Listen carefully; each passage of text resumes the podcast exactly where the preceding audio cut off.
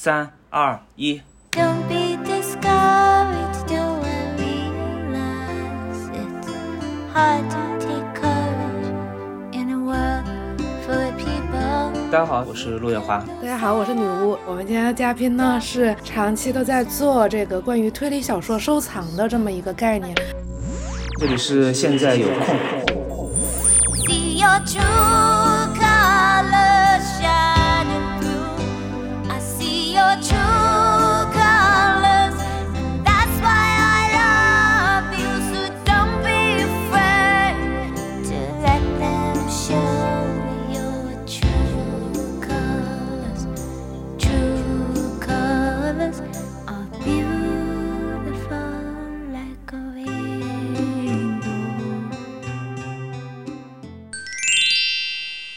让我们用最热烈的掌声欢迎好久好久好久不见的现在有空两位主播。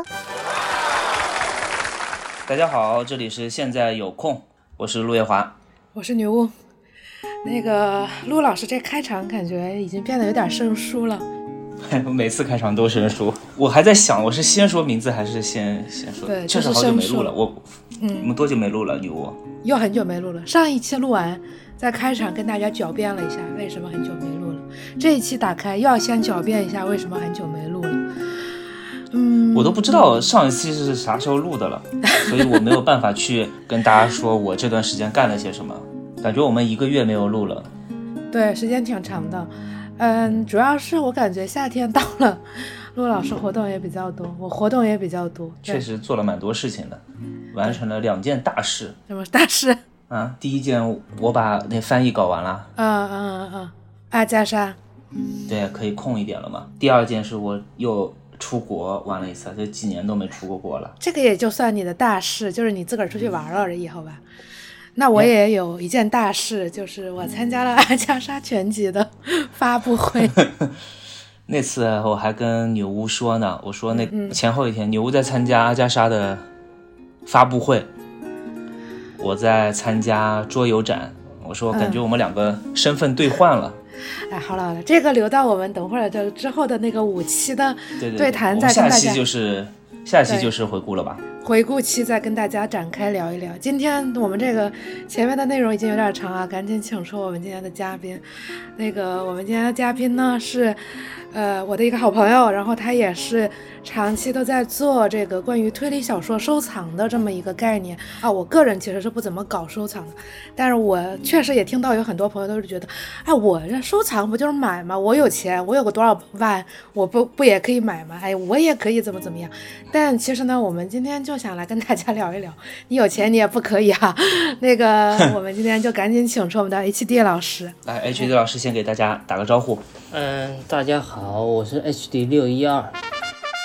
其实女巫老师说我是收藏侦探小说，其实也不算吧。我我一般性我认为我都是侦探小说爱好者，只是平时买的书里面侦探小说占的比例比较多。比重，零零年左右大概就开始买侦探小说了，但其实真正如果说比较大规模的买的话，应该是就是当年零八年的话，星星和吉林当时开始大规模出奎因啊或嗯岛田庄司啊之类的作品，然后零八年到一三年左右，可能我买的比较多的还是一些繁体版，就是没有简体版翻译的那些作品。然后就花了五六年时间把这些想看的书都看完以后，我基本上就开始买原版。我觉得这时候可能才称得上我开始有一点收藏侦探小说的想法吧。然后女巫老师让我介绍一下我的藏书的话，我大概 因为我之前也没有怎么仔细整理过我的藏书量，我估计大概英文原版的话大概七八百本吧，日本原版大概六百多本吧，主要都是一些呃作家的签名本啊，还有一些出版本之类的。其他的，如果说用于阅读的侦探小说的话，主基本上以简体简体居多，然后繁体版看完，基本上大部分都卖了，大概就是这样。就是你已经透露了一个信息，就是你觉得简体版和繁体版没有什么收藏价值，也不是是这个意思吧？怎么说呢？就是翻译的版本，我觉得看完基本上，如果这本书不好看的话，也就没有必要保存吧。呃，我觉得要不我们还是先聊一下，你觉得哪些图书它是最有收藏价值的这一块儿吧？不然的话，大家也可能对收藏的这个概念就不是很清晰。你吴老师，你应该你先以一个普通爱好者的身份讲，你认为哪些书比较有收藏价值，然后我再对这个概念修正一下。嗯，这样吧，我我跟大家先分享一个我被 H D 老师修正过的概念哈。嗯当时我个人觉得，就是这个收藏的价值，应该最正相关的就应该是稀有量，对吧？当时我当时我是这么想的，但你还是要看这个市场的流通量。比如说阿加莎的千里名本，有一本尼罗河上的惨案或者东方快车谋杀案，然后另外有一本四魔头啊，四魔头可能这个市面上一百本，呃，东方快车比如说是一千本。作为一个大部分的收藏家来说，可能还是会想要东方快车，因为它是一个更好的作品，而不是。只有一百本可或者只有五十本的四魔头，那么它的流通性就会好很多，那它就会变成一个更有收藏价值的。这么说出来，大家觉得呃很简单，确实是这样，对吧？但是有时候你直觉性的观点还是会有一一定的差距。就有些书可能市面上确实很少很少，但就本质上就没有那么多人想要它的话，就没有那么有价值。还有一个，我应该是之前问过，但是我现在已经有点忘了，要不就在这个电台上再问一下。比如说我们的书有版本，第一次出版、第二次出版，比如说有软装版、精装版，有签名没有签名。又比如说有些有腰封，有些没腰封啊之类的。那还有很多个国家，有些是翻译版，这种东西它在收藏上，我最先应该优先关注的是哪一点？然后我应该其次关注哪一点呢？这两个问题其实是一个问题，它其实就是一本书的收藏价值，嗯，取决于哪几个因素嘛。其实这些因素其实都有影响，它就等于你每一个因素它都是一个加成值。如果你比如你正好到了这个值，它就给你增加了一定的价值。就比如你刚刚讲的，就是说如果一本书很稀有的话，那它的价格是不是会很高？那我给你举个例子，我有一本书。它在全世界公共图书馆的馆藏只有大英图书馆有，那你应该觉得它很稀有。而且我这么多年来只买到、只见过它出出现过在市场上一次，然后我就把它买回来了。但这本书它本身可能在市场的价值认可也就是一百美金左右吧，因为这个书，嗯，作者也没有名气，然后出版社也没有名气，反正是什么都没有。没有名气的冷门作品，而且想看的人也很少，所以很少会有收藏家会为了这本书掏很多的钱。所以稀有性它只能决定一部分的价值。嗯，就回回到你刚刚那个阿加莎的问题，其实因为阿加莎体现的其实就是书籍收藏里面比较重要的一个因素，就是作者的知名度。著名作者的作品。它无无论是他就有名的代表作啊，或者是冷门作品，它的整个市场的价格总归会比一些比较冷门的作家会高一些。就是如果同时期的，比如你阿加莎，你可能如果比奎因卡尔的话，可能也也要高出不少。然后比奎因卡尔更冷门的，你比如什么 H.C. 贝利啊这种人，那可能嗯可这个价格就可能是相差十倍了。嗯所以。作者知名度应该是，如果说是对收藏因素影响的话，我觉得这个可以排第一位吧。其次的话，就是这这本书是不是作者代表作，这个其实也是知名度的一部分吧。就比如你《东方快车》，肯定跟他阿加莎后期的作品，或者是非系列作品相比，它肯定价格更高嘛。这时候又有一个很典型的问题，就是稀有度的原因又出现了。我给你举一个例子啊，就前两年苏富比拍了一批阿加莎的三十年代的作品，里面有《东方快车》，还有《尼罗河上的惨案》什么。但是它最贵的那本呢，其实是《A B C 谋杀案》。《A B C 谋杀案》它其实也也不是最早的作品嘛，它因为是三六年的嘛，《东方快车》还早一点。但《A B C 谋杀案》它这本书呢，它有一个封皮。啊，对，这个这就是别的因素在，这又是别的因素影响，所以你让我 讲一个 就是它其实是多重因素也会影响它，影响，只能这么讲，就是包括它的版本。如果你《东方快车谋杀案》它是英国出版第一次印刷，它可能你现在要啊几千美金，但是如果是第四次印刷或者第五次印刷的话，它可能现在，呃，收藏家愿意为它付的钱可能就是五百美金，这个也是有影响。嗯，那我们就再回到这个问题。那比如说，我现在想买这个书，嗯那比如说我现在看到这个书，有一个是有签名的非出版，有一个是，呃，没有签名的出版，那就是我要判断这两个在市场上哪个价值或者升值价值更高，用其他的因素来判断，是这样吗？对这两个东西它是不能直接对比的。现在如果以普遍收藏家的观点来说呢，第一，这本书是是不是出版是很重要的，就是第一次版本，而且必须是第一次印刷，这个是一个关键。然后第二个因素呢，就是它是不是外面有那张就是书衣，也就是封皮嘛，有没有封皮其实是决定价格的最主要因素。然后但有些书不是本身就没封皮嗯，对，没有封皮的那是那是就是再早了，一般性一九二零年以后的书基本上都有封皮了。啊，就是你如果探讨要探讨黄金时代之前的作品，那肯定很多都没有封皮，那这个封皮的因素就可以去掉了，是这样的。嗯，如果你是黄金时代的作品的话，肯定是封皮占一个绝对的价格因素。我觉得露露姐的意思可能是她觉得现在有很多那种简简装书，就就是它本身是不带皮儿的，你知道这个意思吗？所以他们没有价值吗？啊，你说的是瓶装本吗？前面 你对我说的是瓶装本，是瓶装本对吧？但是就新兴出版社出的那些。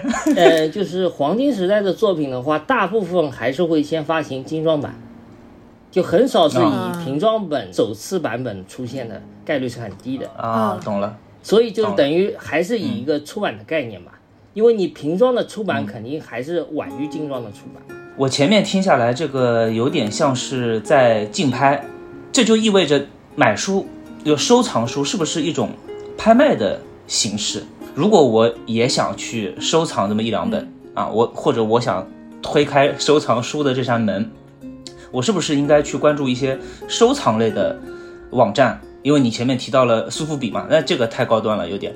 那是不是呃，收藏书它只有是呃和别人竞价的那种模式？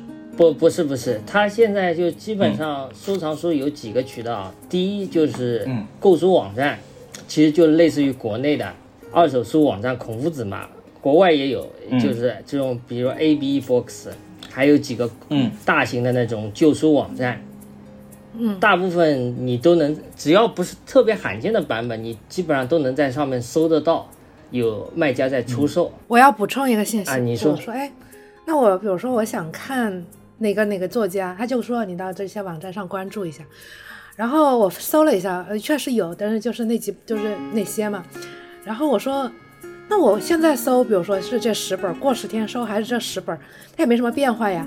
他说对呀、就是这些书，就是你可能要需要更多的耐心，就并不是说，呃，有很多书就等坐在那儿等着你去买，而是你要经常的去看啊这些网站，你订阅一下这些网站的，呃邮件啊、关键词啊，你要频繁的去看一下，看一下市场的变动，有没有新的东西上来，就不是一个我走进大森林到处都有树的感觉。你走进去正好被你看到，那说明这本书没什么人抢啊，呃，有些有可能是定价问题，哦也有可能。那说明它的定价就过高了嘛。对对，有这种。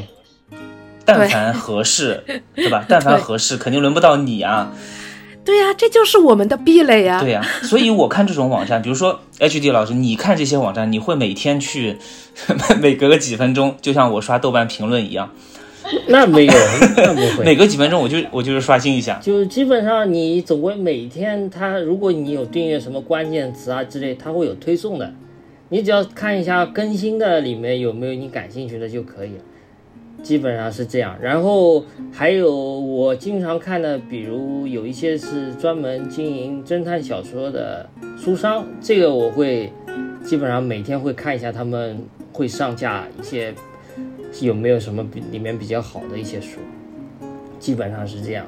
但是如果现在的因为网络太发达了嘛，你一本书上去以后，基本上全世界的收藏家都能知道，而且它的定价基本上也会趋于没有什么捡漏可言，所以一般性真正比较罕见的书，一般性都会放拍卖，也就是前面我讲苏富比、佳士得，还有就是经常拍卖书籍的，比如那个海瑞德也有，他因为拍最近几年拍侦探小说拍的比较多，大型拍卖也就等于你能买到可能你十年或者二十年都不不太可能在市场上能看到的书，大概作用是这个是比较大一点。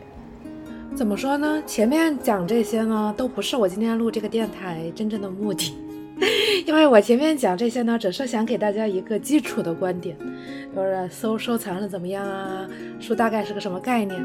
接下来要聊的才是我这次录这个电台真正想聊的。收藏这个推理小说的过程当中，因为嗯，他会有签名嘛，能够知道一些作家的小秘密，还有一些比较有趣的故事。我想今天就哦，让那个 HD 老师主要跟我们分享一下这些我们比较爱听的八卦。啊，行，那我先讲一个，就是大家都知道的，就东野圭吾。嗯嗯，哎，这个我太喜欢了。啊、对，东野圭吾他，因为他就是当年，因为他自己在那个书里面也写，就是当年江户川乱步奖的时候，他给出版、出版商给他办了一个签售会，然后没有人找他签名，只是第一天只是他的亲朋好友还组织了一点人。他感觉人很多，然后就签签签签签，然后出版商就怂恿他第二天继续办，结果第二天因为没有人干这件事了，然后结果他坐在那边坐了一天，然后没有人找他签名，所以他后来就决心这辈子就不办签售会了。确实到现在也没有办过签售会。然后我之前，因为为什么要讲东野圭吾呢？因为我之前买到过一本他的签名本。嗯他那个，因为东野圭吾他这个人，他可能对签名他本身有点抵触情绪，所以很少能见到他有很长的题词啊，或者是上款啊，或者是有些其他特殊属性的签名，基本上都是只签一个名嘛。我买到的那本呢，它是在上面签了一个很长的上款，然后下面落款是东野圭吾，还有一个其他的名字，然后他在旁边画了一个。猫，他那本书其实是送给一个兽医诊所的医生和 里面的护士。然后为什么要送这本书呢？因为他们给他自己的那个猫看病了。他的落款其实就是东野圭吾和他自家猫的名字。他那个猫其实他自己讲过，就是在他出名之前，他收到的一个流浪猫。然后自从这个猫就是来到他家以后，他的作品销量就越来越好。所以他很感谢他的那家 那只猫。呃，日本人的迷信不可取，不可取。这种书能问价格吗？你你你收进来的时候？可以啊，就是说我之前最早的时候看到的时候，那个卖家标的是十万日币，我觉得太贵了。十万日币也就是六千，六千呃五千嗯五千多5000对。嗯当然现在来看可能价格还行吧，但是我买了好几年前买的。然后后来他不知道哪一天突然就降价了，然后我以一个比较便宜的价格把它买回来了，大概总归在五六折左右。降了那么多啊！不知道为什么它降了这么多。呃，可能是因为东野圭吾的签名真的没有人 care。关于东野圭吾那个 H T 老师还跟我分享过一个小故事，说东野圭吾在有一段时间就是是正就签名的样式。和之后有一段时间不太一样，好像说有人要做他的假签名什么，他把签名的样式都换了。这个只是我的一个推测，因为我觉得每隔两三年东野圭吾的签名总归会不一样。我觉得是他故意故意在自己改 改自己的签名吧。嗯，有可能东野圭吾这个人都变了。呃 写作团队，好了好了，有有。对对对，写作团队嘛，所以以前写的有些书写的还行，有些书写的就是很烂，对吧？不是这样啊，没有什么写作团队啊，不要那我们再分享一点儿，比如说别的欧美的作家这边的。欧美的和东野圭吾齐名的，东东野圭吾齐名的，呃，我想想啊，要么讲之前跟女巫老师讲过那个约翰·迪克森·卡尔那个事情，哦，那那名气比东野圭吾好多了。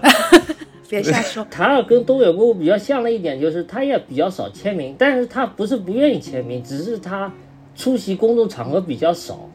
嗯啊，不喜欢出门儿。早年在英国待的时间比较长嘛，后来不是二战啊什么，他就不不停的搬家什么，基本上都没有什么出席公众场合。然后到晚年他在美国定居以后，可能后面就是有一些巡回演讲之类的，可能就是后后期的签名本比较多，但是很少有收藏家会去拿一本他的早期作品找到他去签名，所以早期作品的签名本相对会罕见很多。嗯。嗯这个其实也是一个价格的影响价格的因素嘛，因为有些作者，嗯，他的早期特别是，呃，第一本书啊，或者是早期他成名作啊之类的签名本，价格往往比他其他的书都贵很多，也是有这个因素。我插一句，收藏签名的过程当中，那你也要对这个作家的人生履历要有一定的了解，是吗？那肯定，我买了好多参考书，我现在有两架的参考书，都是作者的传记啊，或者是之类的。这 这些参考书它价值在于，有很多作家，你比如我刚刚讲的嘛，他可能在第一本书上签了名，或者是，嗯，或者在他一些比较罕见的作品上签了名，或者这个作家本身就比较罕见。那这些书，他基本上都是送给他跟他关系比较好的人，亲朋好友。嗯然后你可以通过他的上款能查到一些信息，啊，然后你又为这本书增添了价值，就是这样。嗯，陆夜华老师以后出名了，送给我的书能不能增值，就靠我自己的造化了。我懂了。对呀、因为你双方都是名人的话，就这本书的价格就完全不一样了。或者是你这个双方之间有一个什么故事，就我先后面就讲到这个卡尔嘛，嗯嗯卡尔的传记作者就是道格拉斯·格林，有一位收藏家给他看了一本提签本，是卡尔写的一个历史推理，是一九三三六年写的吧。那个书其实卖的不好，基本上就是卡尔当时想雄心勃勃，想靠这个历史推理出名，就是销量大增，然后转向写历史推理，结果这本书卖基本上没卖掉，所以后面他才写又继续写那些密室密室小说。那本书上签的呢比较露骨的话，是签给一个女性对象的。嗯然后那个道格拉斯·格林呢，觉得这个上款对象就是肯定跟卡尔有一有一定的关系，然后他就去问了呃卡尔的老婆，当时就是卡尔已经过世了，卡尔妻子还在世嘛。卡尔妻子一开始他不愿意回答这个问题，后来经过一番沟通呢，格林才知道。这个上管对象呢，其实是卡尔的情人。卡尔在英国好像是 BBC 写广播剧本的时候，他就双方认识了，然后同居过一段时间，所以才会有这样一本书。卡尔妻子发现以后，双方就是有点这种闹离婚啊之类的，然后卡尔就最终还是选择回归了家庭，然后就就跟那个情人，呃，就就结束了。一一刀两断，对，在写传记的时候，因为考虑到那个当时那个受赠人他其实也是在世的，所以呃就是当时也那个名字也是化名嘛，所以我至今也不知道这个对象是谁。而且那本书也很神奇，那本书的那个所有人其实应该已经过世了，但这么多年也没有在市场上出现，也不知道在谁手里。我问过好多收藏家，但是基本上都不知道有这本书。卡尔的老婆买了，没有，卡尔老婆也过世了呀。他 买了然后烧了。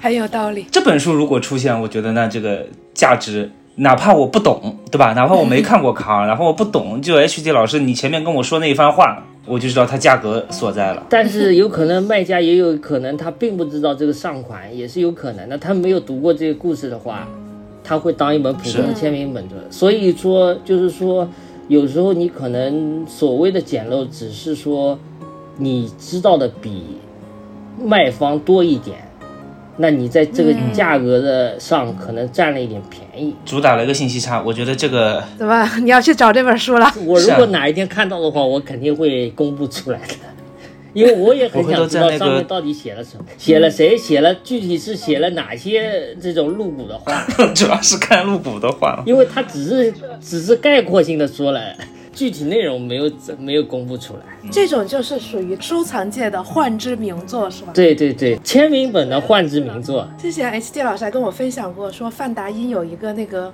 假书，你还记得吗？叫一个 dummy，、啊，对对对，没人知道他那本书是真的只有封皮，还是它里面写了点内容的。然后那本书现在在哪儿也不知道，哎，这嗯这本这本拍卖了，后来拍卖掉了。但是不知道里面有没有啊？不是说有有内容，就是有一页的开头部分，还有一点的类似于目录的，就就有两两三页纸。但是他有公布出来里面写的是啥吗？没有，没有没有没有，自个儿但你可以买下来呀，你当时可以买下来呀 那本书好像我记得拍了六千多美金吧？你可以买下来看对，你可以买下来你就知道了。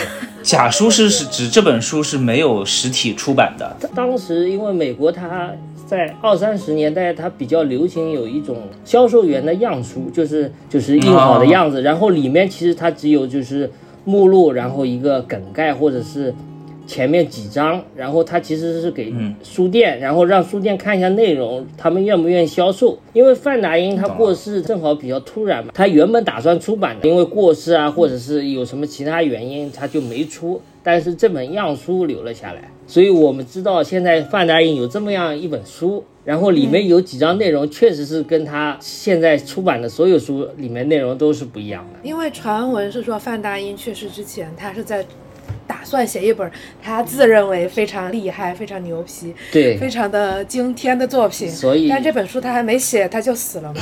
对，所以，嗯。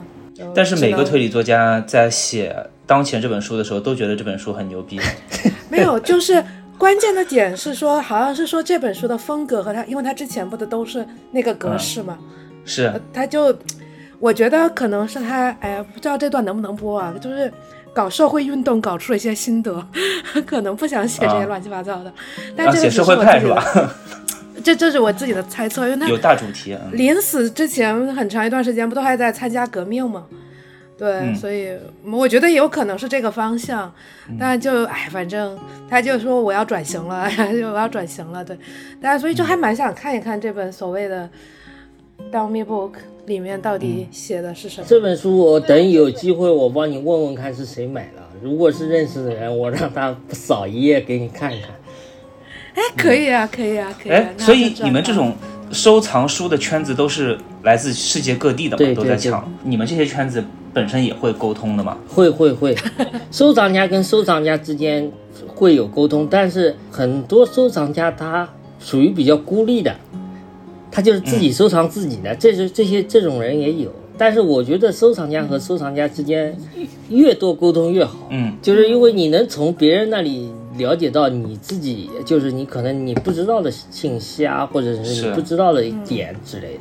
他有你要的书，你有他要的书，那你们就换一下，这个也也会比较好。啊，是是，我觉得这个还是比较实际的。一般来说，如果我有了新的线报，我肯定不会，比如说我在群里面说啊，这里面有一本书放出来，肯定是我先买，对吧？买完收到之后拍张照片，说兄弟们，你看这本书很牛逼吧？被我抢到了，应该是这个样子啊。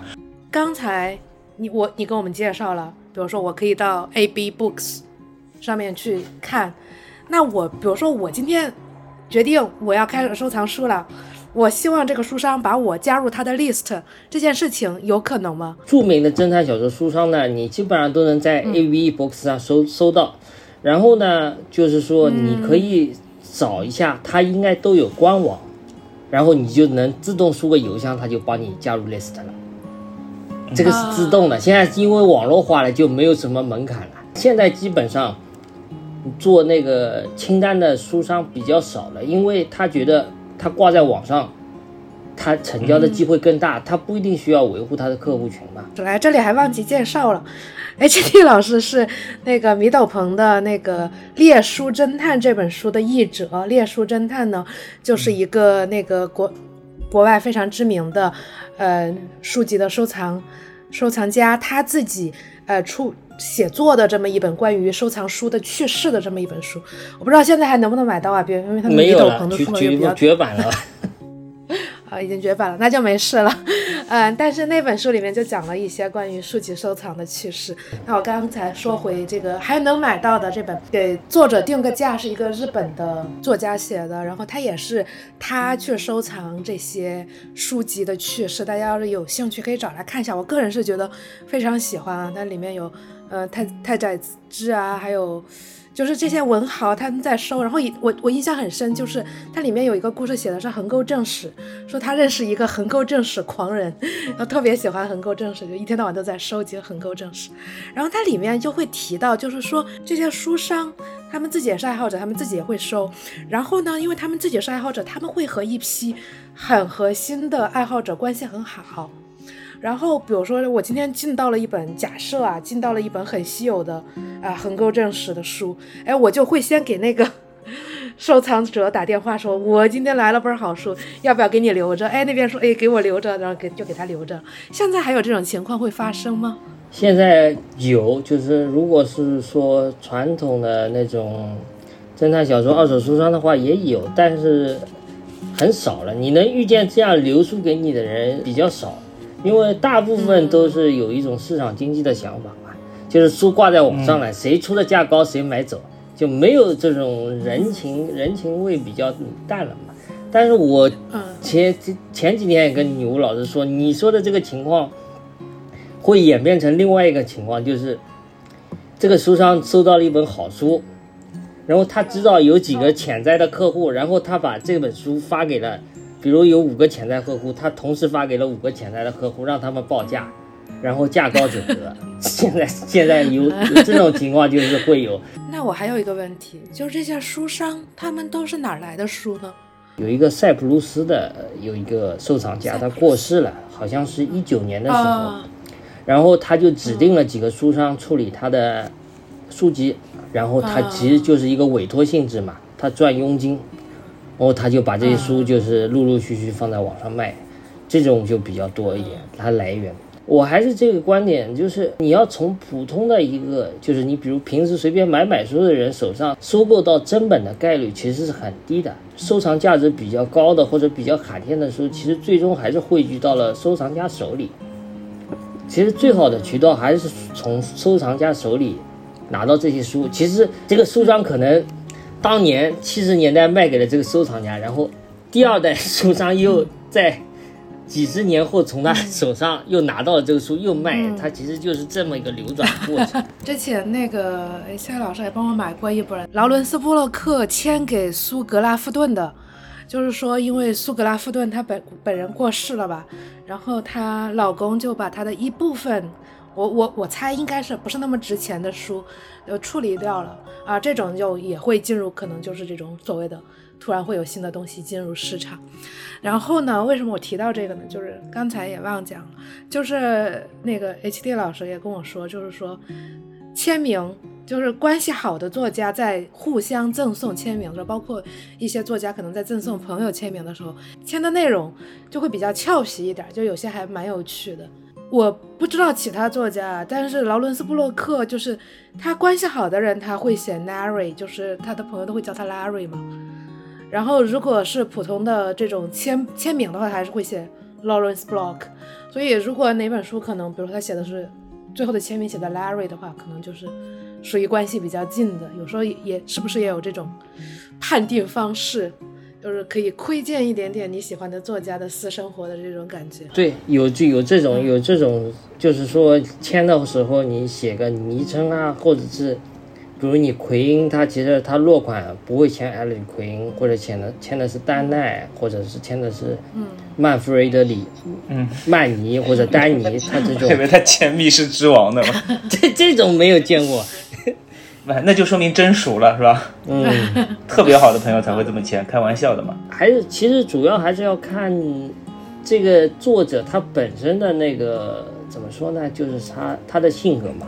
因为有些人不喜欢写字，就是说他签给所有人都不都是这样的，就是说有个上款，然后签个名。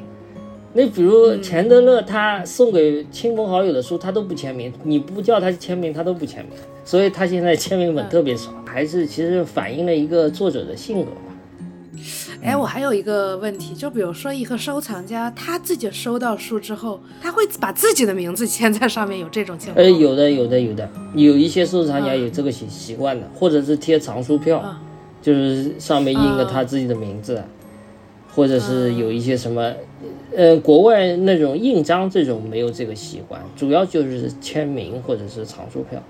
但是这些嗯我觉得都损书籍的品相，都影响。就是你自己没成名，别随便写字儿。又对，又不是乾隆是吧？我我有个问题，啊就是，呃，你前面提到的这些书的书商应该都是国外的吧？对对对，嗯、有国内的比较有名的书商吗？或者说你和你关系比较好的？嗯，那没有，哎，为什么国外有这个市场，国内却国内是不是因为本身还没有什么值得收藏的书？本身推理作者或者说推理小说的历史就比较的短？对，陆夜华这种的问题。就是说国内可能还没有形成这样一种氛围，收藏的氛围，我觉得是这样。它可能还是需要一些一定的时间去培养吧，可能你再过三十年就有了。希望我们现在收藏的陆夜华的书，之后也会有人能够把它流传下去。我我觉得挺难的了。你比如你阿加莎，你可能你三十年代买一本，四十年代买一本，它就是一个普通的书，可能甚至于就是一个很廉价的，你二手书店就能买得到。但是它真正的收藏，你可以说它到七八十年代可能是一个盖棺定论，以后它的价格才开始上涨，然后它可能经过十年、二十年，它价格有一个跳级嘛。因为现在我感觉它可能阿加莎的价格可能比几年前又翻了一个倍，基本上。是吗？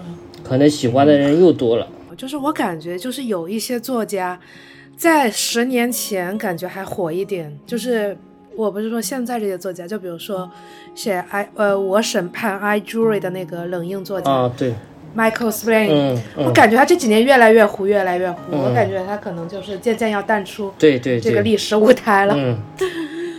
嗯，嗯，就是可能有些作者在当时你还蛮喜欢的，也有可能他并没有就是一发冲天，而只是淡淡的越来越糊了。对对对，这种比较多一点。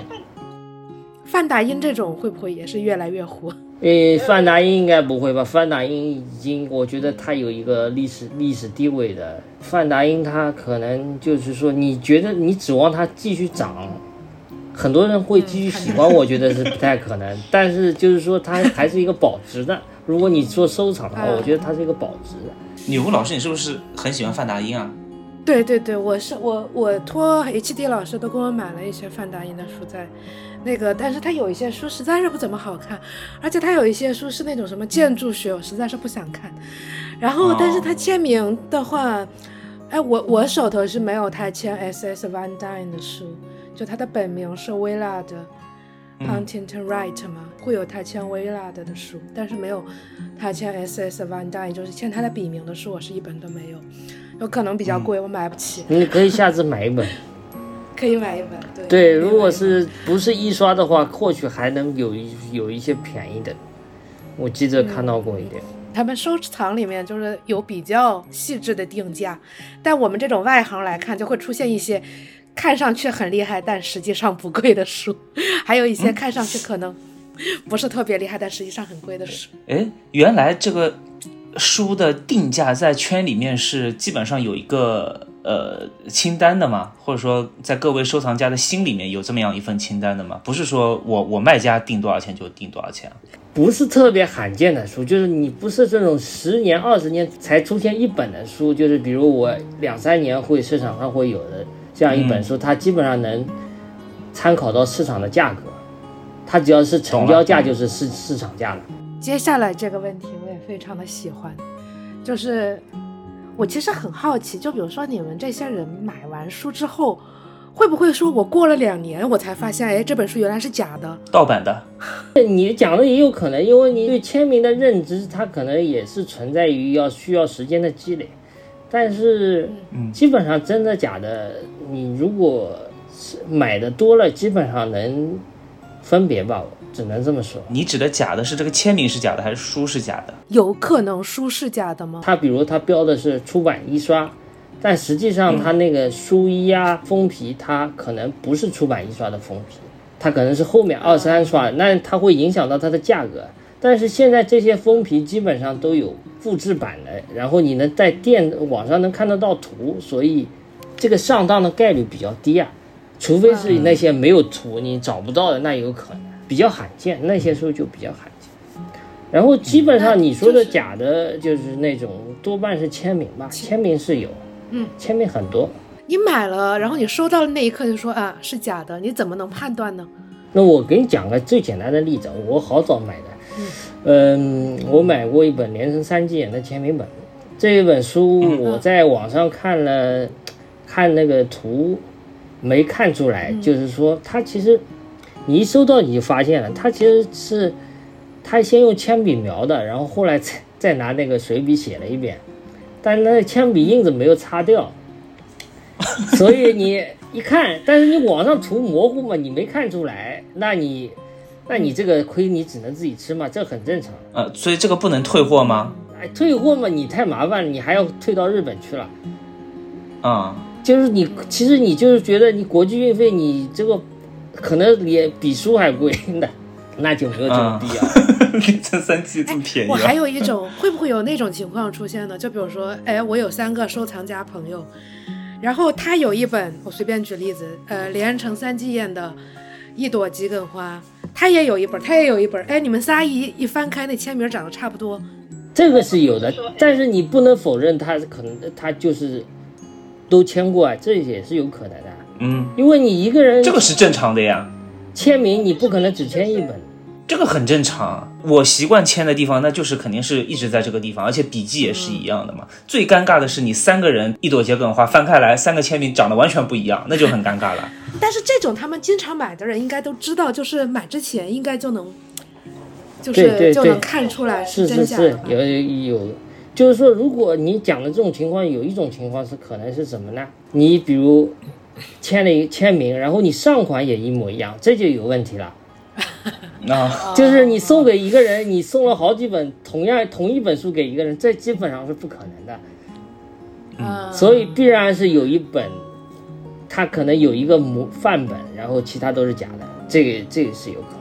一般性来说，非常罕见的书上出现一个假签名的概率比较低啊，因为这因为这种非常罕见的书，你不用签名，它都能卖。对对对，就是这个道理。就是现在有一种就是情况是怎么样呢？他就是买一个比较罕见的书，然后它里面弄一个纸片，它夹在里面，它就是啊来增个值。来稍微增一点值，他赚点赚个纸片的钱嘛，赚几百美金，这种是有的。但是其实还有个很好判断的方法，就是说，造假的人一旦成功以后，他是停不了手的。所以你可能会发现，这个书，你比如东野圭吾，他可能每个月都能卖掉这个几几本东野圭吾，那肯定不对啊。你 东野圭吾签名书库存九九九。对啊，是啊，所以啊，这个也是一个方法嘛。买到假书之后，这假书怎么办呢？那假签名的书怎哎，你留着你自己自己看呀，自己你知道收藏呀买个教训呀，这很正常的呀。你但是我就在想，HD 老师可以办一个假 假签名展，收藏的多了那之后我，我应该没有这么多，有是有一点，但是没有这么多。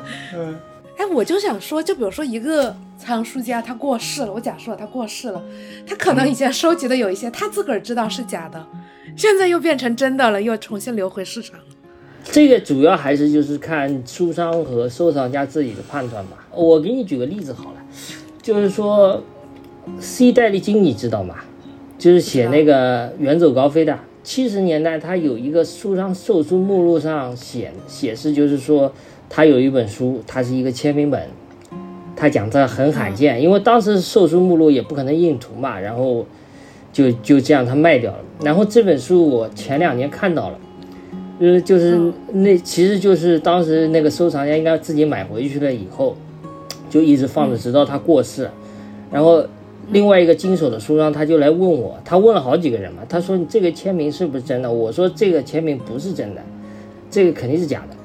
然后他就只能当就是一个一本就是普通的出版，然后上面带了一个假的签名。无字。啊，无字啊，你可以这么理解，就是这么卖。但是为什么当时他会就是第一个书商会标签名本呢？因为因为当时没有网络嘛，你看到上面写 C 戴利金，这本书又很罕见，你自然默认为它应该是个真的。啊，啊但是你现在有网络了，你知道它的真迹是怎么样了，那你自然知道它是假的了，一对比嘛就知道了。嗯怎么说呢？就是不要随便乱贪小便宜，是不是？对对对，这也是一个问题。还有就是要你要多看多了解，嗯这个也是，这是最关键的。啊，还有一个我也还挺喜欢的故事，就是之前 H D 老师跟我说过，他说什么有一个作家什么哪有一本书，当年是好像是在哪个位置签的。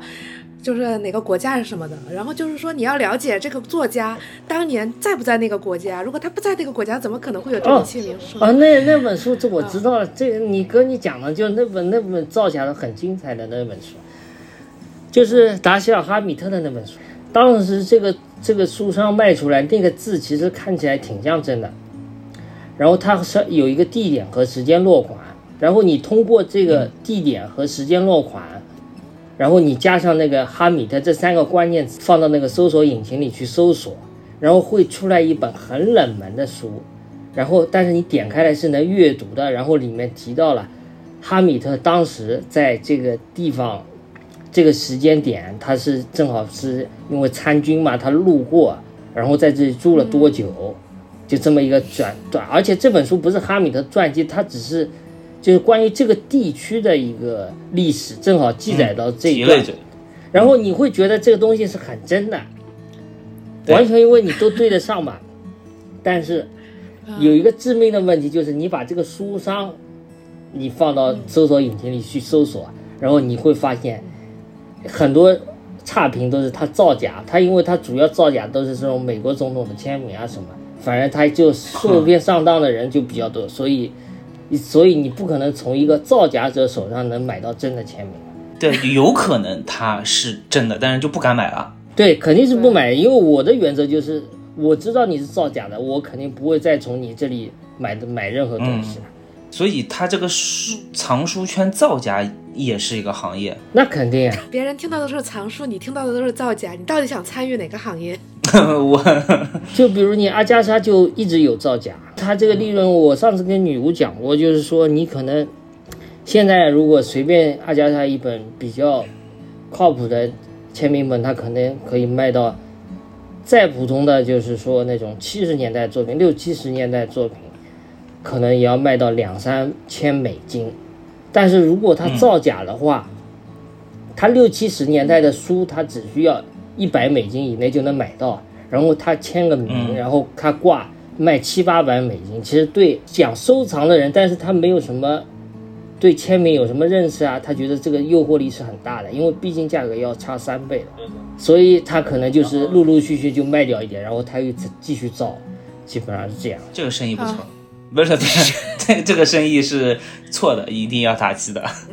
嗯我在想，就是如果我也想要去呃收藏一些书的话，嗯，肯定是从我自己最先感兴趣的，就最感兴趣的作家开始入手嘛，然后也不用和那些大佬在那边竞争，我可能会挑一些比较普通的。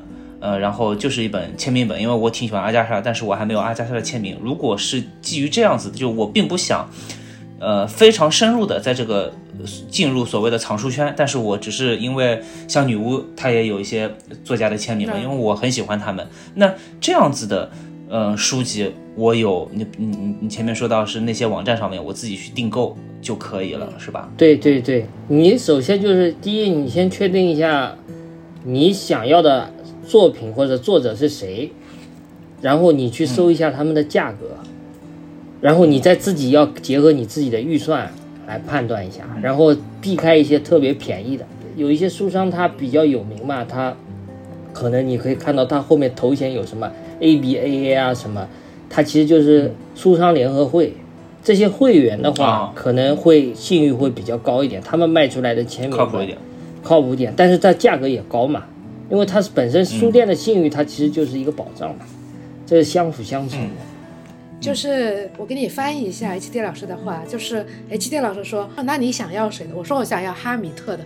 H D 老师说你买不起的。哎，哈米特这么贵啊？哈米特能有阿加莎贵吗？阿加莎的这个需求量肯定更哈高哈。米特比阿加莎贵，为啥呀？哈米特签的少。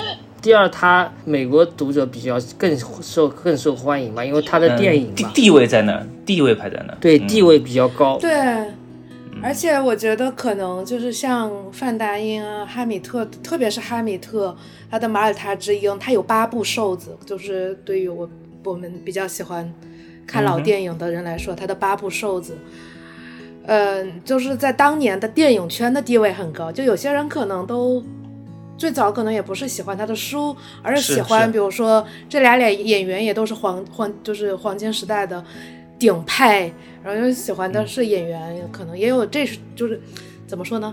这种文化氛围加成之后，可能还有别的在里面。是，也有可能是我特别喜欢这个电影，所以我想去收一下原作。这样的收藏往往会在拍卖会创出一个高价，因为嗯，你不是收藏家，他本身就对这个书他没有什么基础价格，他只要喜欢，他只要有钱，他就要买下来，所以这个有时候就会出现超高的价格一本书。哎，那你能不能给我们举一个，就是说目前在你知道的范围内，推理小说，比如说巅峰，就是我们只说最贵的，对最贵的是哪？你要说是签名本还是就是纯粹的一个出版或者带一个书衣然后带封皮的贵？哪种贵就说哪种。现在市场上挂的贵的话，那本 A B C 谋杀案现在挂十万英镑，就前两年从苏苏富比拍出来的，苏富比拍了六万五吧，好像。现在他书商加价加到十万英镑在外面挂着，但是没有人买。哎，这本挺贵的。那我问一下，嗯推理小说圈里面能够上苏富比的有哪些作家？呃，苏富比是吧？我想想啊，呃，哈米特、钱德勒，呃呃，阿加莎，阿加莎、柯南道尔、啊啊，对，爱伦坡，然后你就说，我指的就是不是侦探小说专长，就是普通的，他可能跟经典文学著作一起卖的这些，然后还有那个、那个也很多，伊恩·弗莱明零零七，那个很贵，啊，那个基本上就是说签名本至少要一两万美金一本，至少，嗯，就是他只要零零七的那个 IP 摆在那里，你可以发现大部分都是因为电影嘛，是。啊，你要纯粹说写书写的很好，然后卖很贵的，这个我觉得受众还是有限。就是你还是要成为一个文化风潮才能对，然后还有嘛，现在这两年它那个卡尔和奎因的价格涨上来了，可能有一两本能上苏富比价值的比较少，但他们这个罕见的书出现的也比较少，嗯。基本上就这几个热门作家经常能看到。而且我觉得这个年代要比较的久远一点，因为前面 H 老师说的时候，没有一个日本的作家。哎，那像江湖川乱步、横沟正史这些，横沟正史不谈，就江湖川乱步吧，他的他的签名，对，嗯江户川乱步不是说签名吧，就是说他其实有一个战前战后的区分吧。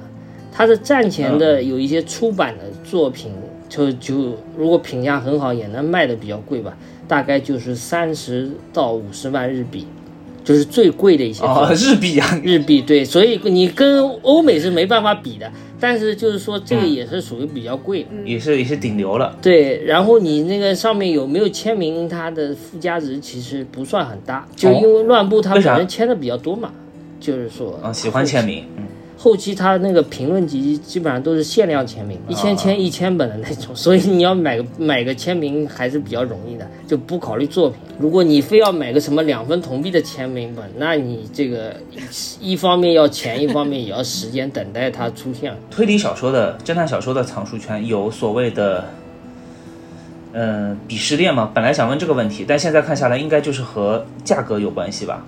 我觉得没什么鄙视链吧，我觉得嗯你自己喜欢买什么就买什么，这个也没有什么好鄙视的，各各有各有所好啊。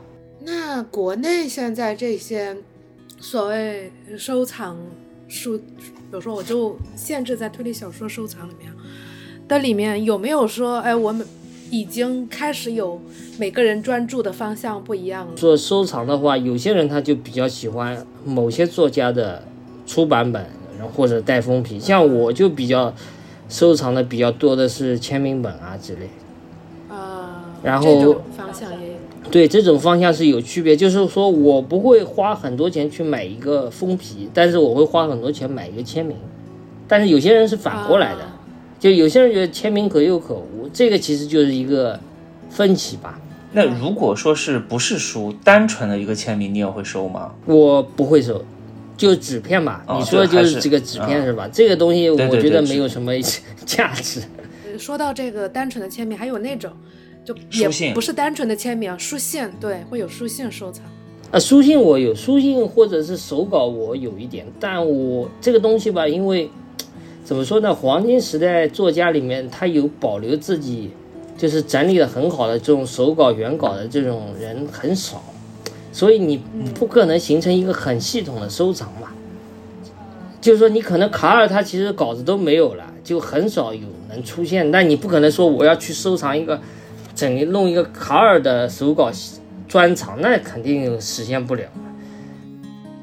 主要是有时候书信可能更多有很多作者的私事，有些可能是不是，比如收藏家有些他也或者家人也不愿意流传出来。反哎，正我，知对这个是有一部分是家属的原因，还有就是很多都捐给大学了嘛，啊，就是你可以在大学里面查到谁谁谁专长，然后里面有一堆手稿啊、书信啊，这种很多。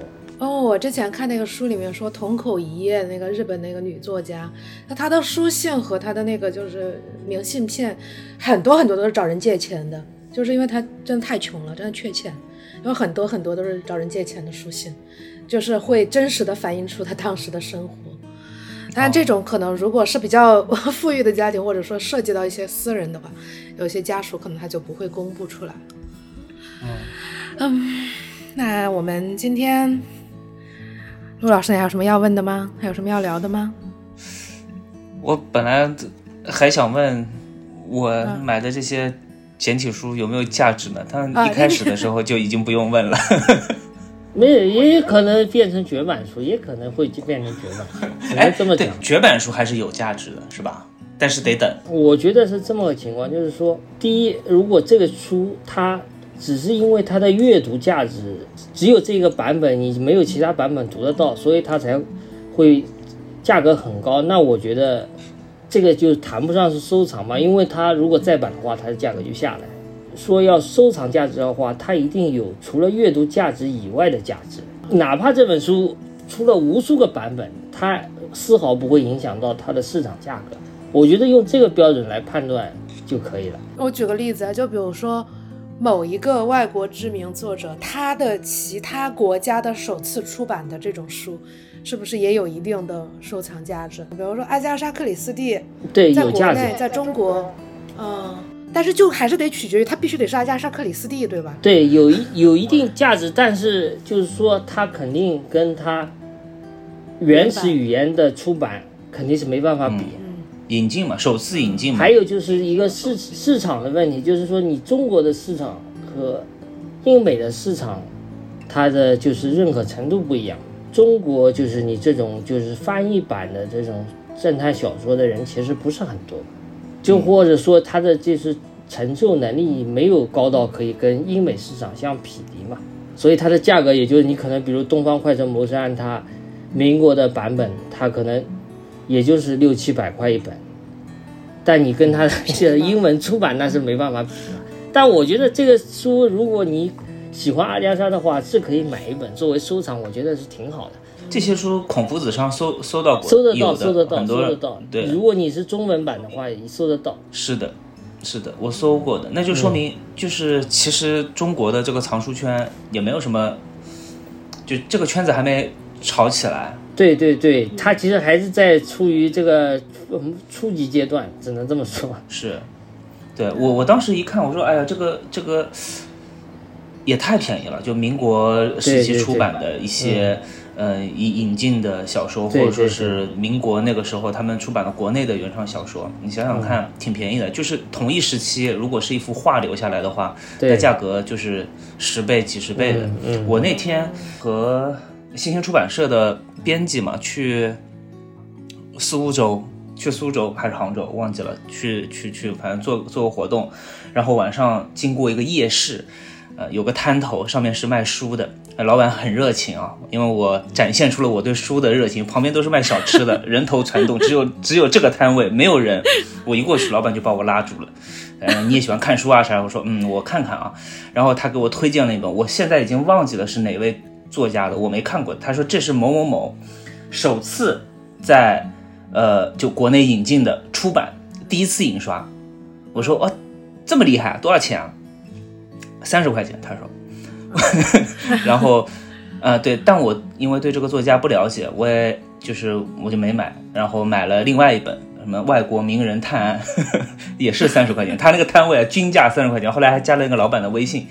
呃，回到家里，我打开孔夫子网，哎，发现这本书同样的书，呃，五毛钱，我当场就把那个老板给拉黑了。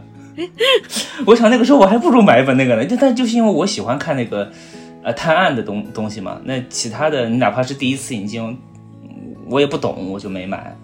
我我家里其实有蛮多这种呃老书的，就是几毛钱的一些老书的，但我不知道它们的价值有多少。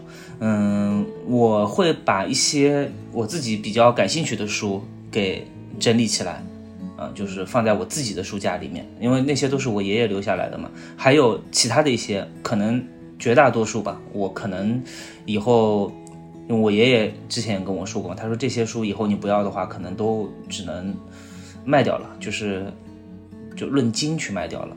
然后我我也没一时没有想出更好的办法，因为确实这些书的话，嗯。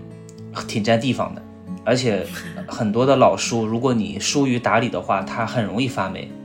H G 老师，你前面说你家里有那么大几百本的这些收藏的书，那你保存的时候是不是是不是要特别的注意？我觉得这当中现在也是很多人的一个误区，他觉得就是说你一个正本应该要用博物馆的条件来保存它，但其实主要还是看这个书的那个。年代吧，你发现就是一九零零年以后的书嘛，它基本上都是布面精装，然后它外面有个封皮嘛。你只要把这个封皮，因为封皮是纸质的，它容易破碎，你给它包一个这个像类似于包书纸一样的，然后你整个整本书你其实装一个那种自粘袋，就那种塑料的那种，一装就好。然后你整个书柜你放点除湿盒啊，然后。放点那种除虫的那种就可以了，基本上没多大问题。因为上海这个天气其实还可以，这些书的纸质也不至于因为湿度迅速发霉。这我觉得我放了这么多年也没有遇到过。因为因为我我现在保存书也是放放在那个自粘袋里，确实会好很多。我以前以前不知道嘛，会有些书会泛黄了，然后甚至有一些比较老的书就。真的是发霉了，那可能当时用的纸纸张也不太好，而且常年受不到阳光。纸质原因很正常，就是说，我觉得初级泛黄是一个自然现象吧。你不可能说我永远把这本书你放个一百年，它完全不变化，这也是不可能的。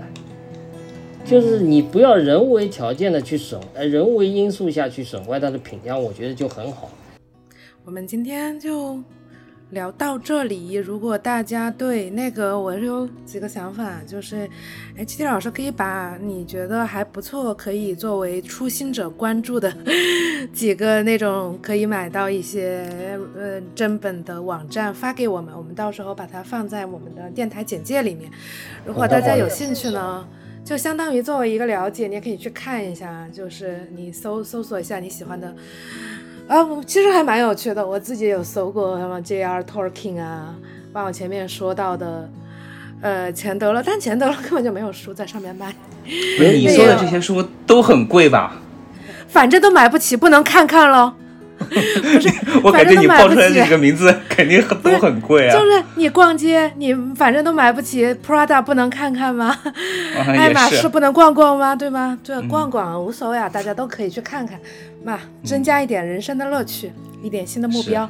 还有 HD 老师，记得帮我要一下，能不能扫描一下？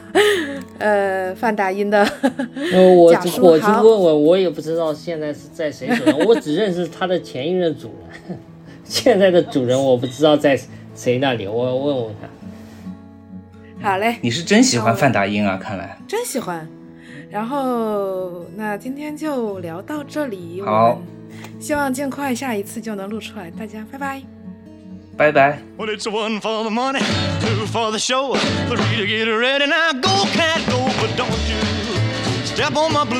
you can do anything but take me over my blue suede shoe. Well, you can knock me down, step in my face, slander my name all over the place. Well, do anything that you wanna do, but uh, uh, honey, lay off shoes.